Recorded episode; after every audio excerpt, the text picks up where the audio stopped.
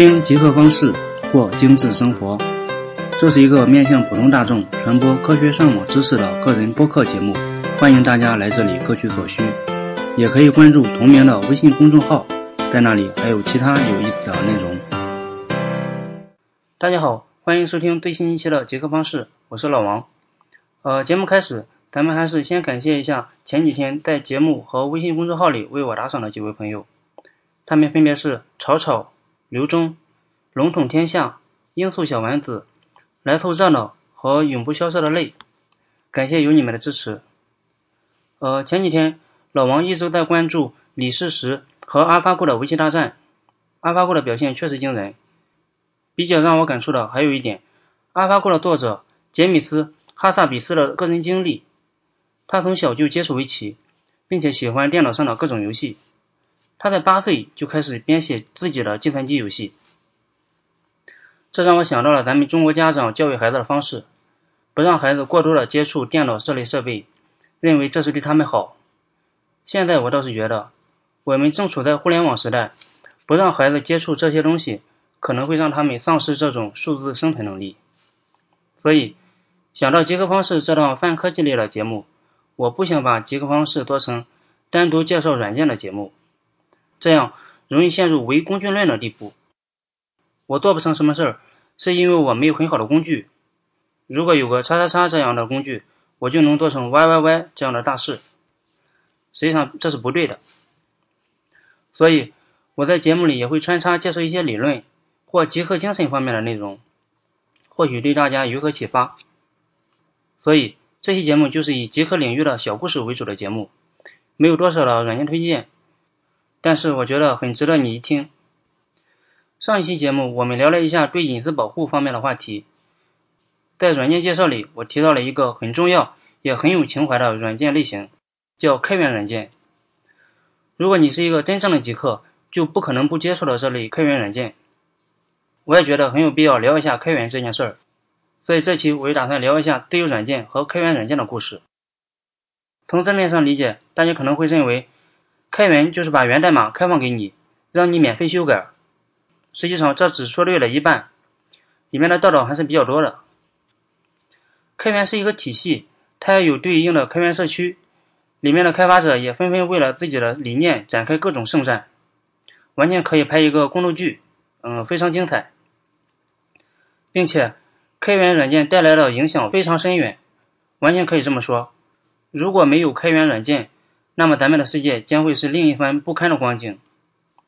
举个例子，咱们手头上听我设备的这款安卓手机，安卓系统就是开源的。我们用 QQ、微博聊天、淘宝支付买东西，背后支撑我们正常运转的操作系统也是开源的，甚至数据库都是开源的。还有保护我们网上的资金安全的软件也是开源的。我们搭建博客或网站，有一些也是开源。我在节目的后面会推荐一些比较出名的开源社区，呃，可以这么说，是开源改变了这个世界。呃，为了照顾一部分听众，咱们先解释一下软件和对应的源代码之间的关系。你像咱们平时用 QQ、微博和淘宝等所有软件，实际上都是程序员编写完代码之后，又经过一种叫做编译器的软件编译而来的。既然软件是由程序员编写而来，也就是说。程序员编写的源代码肯定是程序员这类变态能够看懂的，但是我们运行的软件必须是让我们的计算机能够理解，或者说我们的手机能够理解。但是计算机只能认识零和一这样的二进制指令，这就是编译器编译的作用，它能让我们的源代码能编译成机器能够理解的语言。这类计算机能够理解的语言，即便是程序员也不可能理解。由他自己写的代码转变成了一串零一二进制指令，这就是开源的一个重要意义。如果软件出现了问题，我们可以修改对应的源代码，然后再编译成对应的这款软件，实现修改软件 bug 的目的。呃，说到这里，老王再岔开一下，说一下咱们经常提及的 CPU。我们在市面上经常遇到 U 盘是假的，硬盘是假的，内存是假的，但我们从来没听说过 CPU 也是假的。这是因为我们通过 CPU 运行的特征信号，不可能推算出它的内部构造。软件和源代码之间的关系，跟 CPU 很难反编译是一个道理。呃，有点扯远，咱们继续回来聊开源。呃，为了介绍开源，我觉得还是有必要从头开始聊起来比较好。说到这里，我们就不得不介绍一下它的同素异形体，也就是自由软件。相比开源软件，自由软件才够传奇，够有情怀。而这里多提一点，自由软件对应的英文是 free software。free 在这里是自由的意思，它很容易跟另一个软件类型搞混淆，它就是免费软件。免费对应的英文也是 free，但是免费软件对应的英文是 freeware，而不是 free software。你像咱们平时用的 QQ、微信等绝大多数的软件都属于免费软件，而不是下面我所说的自由软件。为了讲述自由软件和开源软件，咱们还是先把时间拉回到上世纪的六七十年代。呃，那时候还没有亚马逊和它的一键支付，也没有微软和它的 Windows 系统，更没有甲骨文数据库。更没有国内的百度、腾讯和阿里巴巴。那个时候的商业模式都是以硬件为中心的，软件只是被看作为硬件工作的东西。它提供软件的同时，也提供源代码，软件可以被用户修改，以适应他们自己的需求。那时候也没有多少软件版权的概念，你改改我的代码，我改改你的代码，一切都其乐融融。慢慢的，也就形成了这种黑客文化。那时候也确实诞生了很多。在这种环境成长下的黑客，你比如乔布斯、沃兹、比尔盖茨，都是那种传统的黑客。但是随着硬件价格的不断下跌，销售硬件的利润也逐渐减小，制造商开始期望软件能够带来额外的收入。越来越多的厂商开始单独销售软件，而不再提供软件的源代码，并给源代码冠以了“软件版权”这一称号，也就是 copyright。软件公司不再提供源代码。这激起了一大部分老牌黑客的不满，他们认为这样的做法背叛了程序员应有的单纯简单的精神气质，这样不但没有弘扬分享再传播的精神，而且还开辟了一条让软件公司强迫程序员为信息付费的新途径。在这其中，反抗最为激烈的第一位大牛出现，他就是理查德·马修·斯托曼 （Richard Marshall Stallman）。斯托曼本人用了一生的时间。在与软件版权做斗争。前几年他还来中国传道。呃，你想软件版权，在我们现在认为是多么正常的一件事儿，但是在他看来，这是一个关乎个人自由与社会伦理的政治斗争。斯托曼时代的软件，也就是自由软件的雏形。他本人用了一个很形象的比喻来解释自由软件。呃，我念一下，你听一听有没有道理。他把软件代码比作烹饪菜谱，两者提供清晰的步骤。说明如何一步一步完成特定的任务，同时人们都可以很容易的按照自己的需求进一步修改。你不用按照菜谱的每一步严格的执行操作，你可以少放一点调料，喜欢蘑菇就多放一些蘑菇，口味淡就少放一些盐，或加一点胡椒什么的。软件和菜谱很容易被分享。倘若有一位客人来到你家里共进晚餐，那么把菜谱给他，无非是花一些时间，费一点笔墨。拷贝软件则要求更少，只要轻点一下鼠标，费一点电；而分享之后，则起码会有两种收获：增进友谊的同时，下次你需要帮忙的时候，对方也会有所回报。想象一下，要是菜谱全被封在一个黑匣子里，那会如何？你不知道他们用了什么调料，只有他们才能更改配方。你如果把菜谱抄出来一份送给朋友，他们会把你叫做贼，把你关进牢房，长达数年。如果你早就习惯了把菜谱传来传去，这样的世界你一定会觉得不可理喻。而这一切恰恰发生在专有软件的世界之中。在这个世界里，很平常的社交行为被严格禁止，或者想方设法避免。这就是斯托曼对自由软件和商业软件的解释。呃，这种理解见仁见智，但是他老人家要执意的捍卫自由软件。呃，咱们先说一下斯托曼为了捍卫自由软件做了哪些动作。他在一九八三年九月的二十七日公开发起了一场格农计划，以法律的形式来捍卫他珍视的自由软件。为了保证自由软件可以自由的使用、复制、修改和发布，所有的自由软件都有一个协议条款，它禁止任何人为自由软件添加任何限制条件。呃，这个也就是在软件领域鼎鼎大名的 GNU 通用公共许可证，简称 GPL，呃，它也称为 Copyleft，也就是反版权。他还在1985年创立了自由软件基金会，简称 FSF。根据斯托曼和自由软件基金会的定义，自由软件赋予了使用者四种自由。呃，我给大家念一下：自由之零，呃，你知道成员是从零开始计数的。咱们继续，自由之零，不论目的为何，使用者有使用该软件的自由。自由之一。使用者有研究该软件如何运作的自由，并且得以改写该软件来符合使用者自身的需求。取得该软件的源码为达成此目的之前提，也就是说，提供软件的同时必须提供其源代码。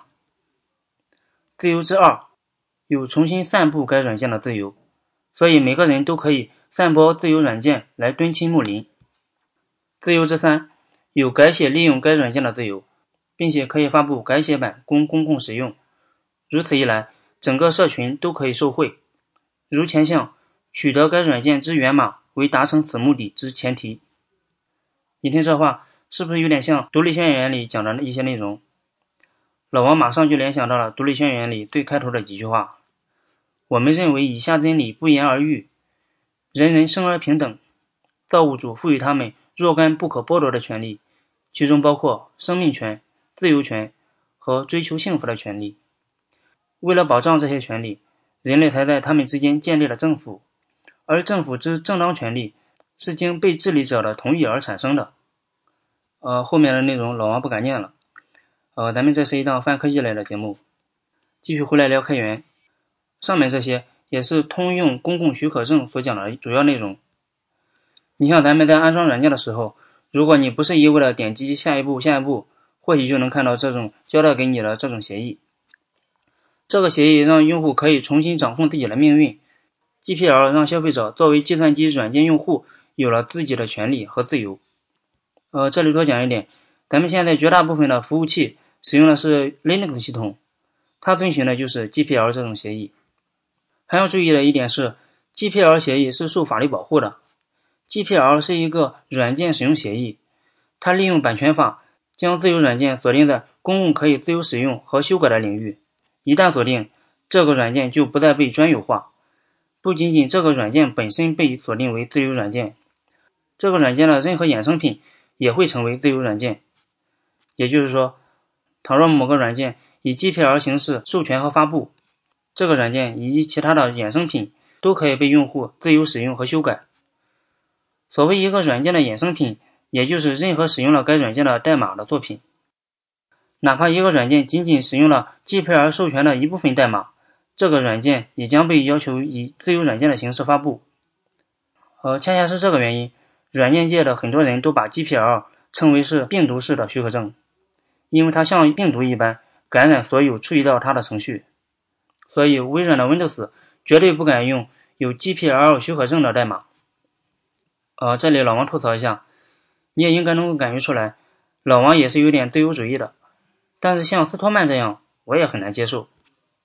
斯托曼本人的生活习惯也很变态，甚至他的头发、他的胡子、他的服装都让人觉得有点嬉皮士。他的电脑是一个龙芯上网本，因为这是世界上唯一一个全部使用自由软件的电脑。他拒绝使用手机，因为手机的硬件和软件太封闭，使用某个品牌的手机。几乎等同于接受某家公司的控制。他也从来不敢用信用卡，因为他担心被监听，并且他给他的格奴计划命名的格奴，呃，也很接客范儿。呃，给大家聊一下，格奴对应的英文是 GNU，对应的单词正好是零牛，所以格奴计划的标志就是一个零牛。苏托曼用了一种递归命名的方式给格奴命名。呃，格奴的三个字母不是 GNU 吗？它的官方定义是格奴 is not Unix。格奴不是一个 Unix。格奴取了这几个单词的首字母：GNU 的 G，Not 的 N，Unix 的 U。这样的效果是，你可以不断的解释下去，这就是递归命名。呃，类似的还有很多。你比如咱们常见的一种图片格式是 PNG，它有一个非官方的解释是：PNG is not a grf。类似的 PHP 这种编程语言，它的命名也是采用了递归命名的方法，很有逼格。我在公众号里贴出了一个斯托曼和自由软件的文章，有兴趣的朋友可以去看一下。近期国内也翻译了一个介绍斯托曼的传记，名字就叫做《若为自由故》。呃，终于把自由软件和斯托曼的故事大体讲了一下。我们不难发现，自由软件运动有点太极端、太理想化。生活在这么一个商业化的社会，要完全的如此反商业，还是有点难度的。于是，开源软件就这么脱胎出来了。它继承了自由软件所提倡的知识共享的理念，同时又允许人们以专利的形式从知识产品中谋取利益，同样保护了人们生产创造知识产品的积极性。你看，自由软件是关乎于自由及社区，它是一场道德运动，是一种价值观。倡导者希望软件能够自由的使用、复制、修改和分发，有点共产主义。因此，自由软件涉及到对与错的问题。并且斯托曼本人也有点偏执狂，跟甘地一样神圣不可侵犯。而开源软件的哲学并不涉及对与错，它仅仅是一个实用主义的价值观。这种哲学认为，他们有一个开发模式，如果你按照这个开发的模式来做的话，那么就会得到一个高质量的软件，这就是开源软件。所以，自由软件是一种要求软件自由的文化现象，是一种哲理、伦理和社会价值的价值观。而开源软件是一种开发模式，为代表的应该算是第二个有名的黑客，李纳斯，也就是 Linux 这个操作系统的作者。这位也是一个有名的黑客，他同时也是 Git 的发明者。如果说上面所说的斯托曼有点内敛的话，那李纳斯完全是一个好战的斗士。他曾经就在一个公开演讲中大骂 NVIDIA 这个公司，并且对着镜头竖中指。对他的介绍也很多。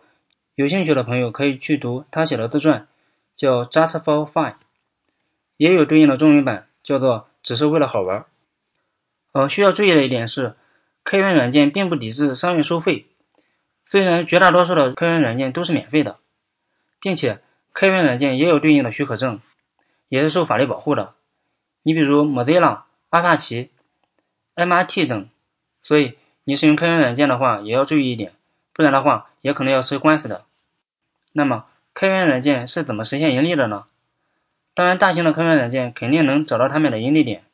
你比如比较大型的，比如火狐的 Mozilla、Tomcat 的阿帕奇，都有对应的基金会。但是，大部分的开源软件仅仅是靠着程序员本人一份对软件的热爱在坚持着。他们往往是通过用户自愿的捐助来维持。如果你经常访问开源软件这些社区，你会发现，网页的旁边有一个 Donate 的按钮，也就是捐助的意思。当然，将软件开源对开发者肯定有点好处，但是这些成员的付出和回报远远不对等。你比如，现在的互联网上，一些金融类的网站，为了保证交易的安全，很多公司为了节约成本，他们都会选择开源软件。其中，OpenSSL 就是这类软件中的佼佼者。很多公司使用了这款软件。这款软件的开发者放弃了陪伴家人的时间，在维护这款软件，但收到的回报很少很少。在2014年，我一直比较欣赏，但被大众黑出翔的锤子科技为 OpenSSL 这个团体捐助了一百万元，这是自有 OpenSSL 以来收到的最大一笔捐款。实际上，国内也有很多优秀的开源软件。在一五年，锤子科技又捐助了一个国内的开源软件，叫做 OpenResty。呃，我觉得这是老罗做的最有情怀的一件事儿。还有一个例子，现在比较流行的一款开源的加密软件是 GPG。这款软件被数以万计的记者、意见人士和注重安全的人使用。作者在一三年就遇到了危机，五十三岁的他在维护这款软件的时候花光了家里的所有积蓄，并且失去了耐心，因为他在二零零一年起，他每年的收入只有二点五万美元。要知道，这是在美国。他打算在一三年初就考虑放弃 GPG，去找一份工作，但随后的孙兆登事件让他意识到这还不是放弃的时候。得知他的困境之后，Linux 基金会为他捐助了二十万美元，但是度过了危机。这就是开源软件目前遇到的一些问题。呃，所以对我个人来说，用的一些比较好的开源软件能捐助的我就多捐助一点。你比如维基百科，我就曾经捐了几美元。我也倡导大家能捐助的就捐助一点，因为这类无私的人需要我们的保护。国内也有很多开发者在默默的编写开源软件，呃，我非常敬佩他们。